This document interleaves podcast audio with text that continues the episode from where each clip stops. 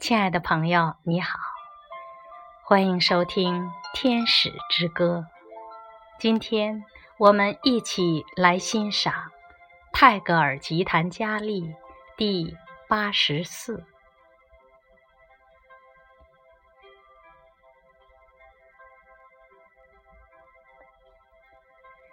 离愁弥漫世界。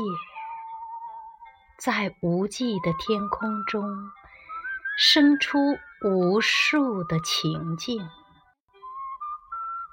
就是这离愁整夜的悄望星辰，在七月阴雨之中，萧萧的树籁变成抒情的。诗歌，就是这笼压弥漫的痛苦，加深而成为爱和欲，